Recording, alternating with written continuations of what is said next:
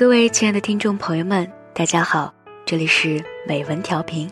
当文字遇上声音，给你不一样的精彩。我是文文。今天文文呢和大家分享的文字是来自苏欣的。那些想讨好全世界的人，都怎么样了？上个月，老家的一位大哥给我打电话，求我帮忙。他说现在正征兵，他想送儿子去参军，年龄、身体等各方面条件都符合要求，只是文化程度太低。他那儿子我知道，当初上学时贪玩，生拉硬拽，连个初中都没毕业，再也不肯读书。也不愿意干什么活，就在家里逛荡。大哥说想让他去部队锻炼两年，学点东西，让我给想想办法。我为难地说：“哥，我不认识管这事儿的人呀，和他们那个部门不打交道。”大哥恳求着：“妹妹，你见多识广，我妹夫又在政府部门上班，好歹帮哥哥一把。”我不忍心再拒绝。虽说和这位大哥平时并没有什么来往，但他言之恳切，加上是对孩子前途有积极意义，我便答应下来了。可到真办这件事时，却愁坏了。我是那种宁可死都不愿意求人的人。再说我和这个领域真没有联系，都不知道找谁，只好和老公说，让他给求人帮帮忙。老公一点面子都没给，当场拒绝，不符合条件就别去，让谁办也违规，我不给人找麻烦。没办法，抱着瞎猫碰死耗子的念头，我又找了几个朋友，都是铩羽而归。犹豫了两天，我硬着头皮给大哥打电话，说自己尽力了，真帮不了。大哥又想了主意，妹妹，你看这样行不？你侄子不是学历低吗？你看能不能找人给他办个假学历？我很惊讶他的想法。大哥说大街小巷都有电话吧，你帮我联系下，花钱我听着。我没上过几天学，不知道怎么跟人家说。我内心无比撕裂，还是答应了下来。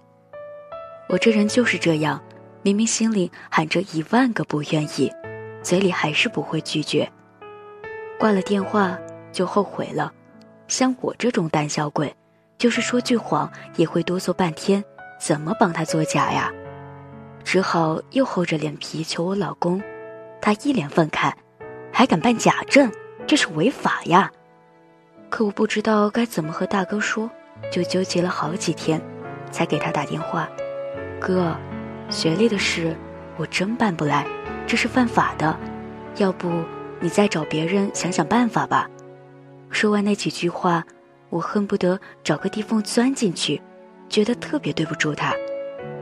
大哥埋怨道：“你看你，办不了早说呀，这么拖拖拉拉半个多月了，估计人家早就定好人了。”哎，真是。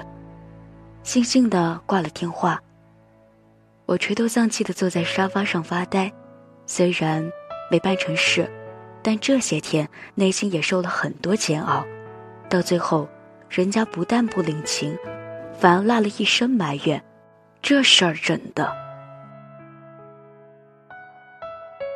其实不仅是我，很多人都有这毛病，别人求办事拒绝时，恨不得给人家磕几个头，想着帮人，结果没帮成，也深深自责。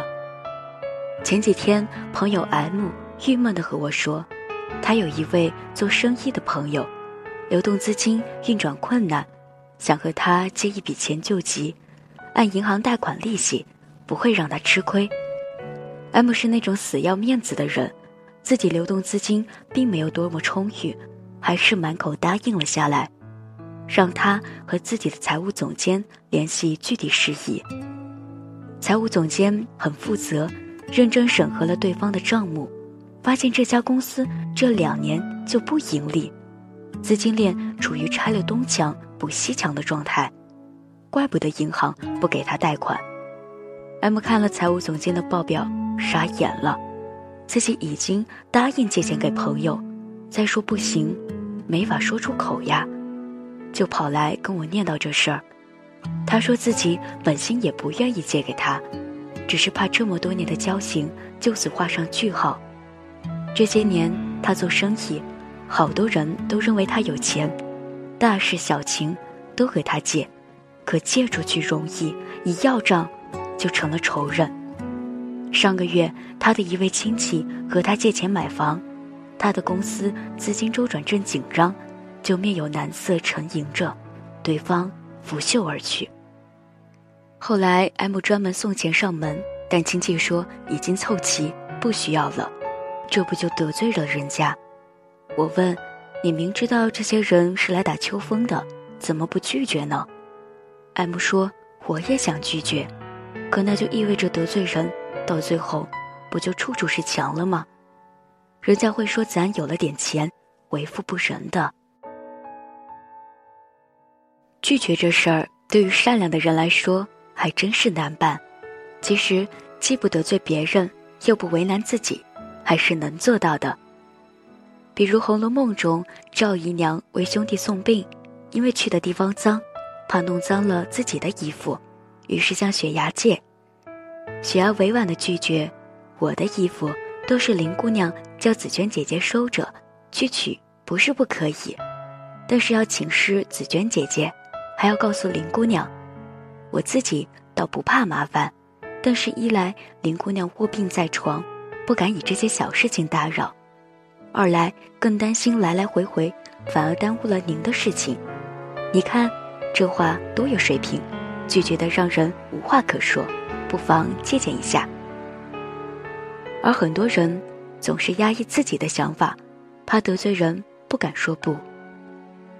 其实，当一个人开口提出要求时，他的心里已经预备了两种答案，行与不行，所以给他任何一个答案都是可以接受的。你老想着做个中央空调，结果会把自己变成了那种受累不讨好的老好人。没有人喜欢老好人，人们喜欢的都是有原则、有性格、有人格魅力的人。所以要懂得说不，不想做的事。做不到的事，不用勉强，不要总是用自己的血肉之躯去温暖所有的人，这不可能，你也做不到，只会把自己弄得伤痕累累。不可能让所有的人都喜欢你，那些一心想讨好全世界的人，最终都得罪了全世界。不愿意，不喜欢，做不到，就干脆利落的拒绝，只有这样。才能活出自我，过痛快的人生。好了，这期的美文调频到这里就要和大家说再见了，感谢大家的收听，我是文文，我们下期节目不见不散啦。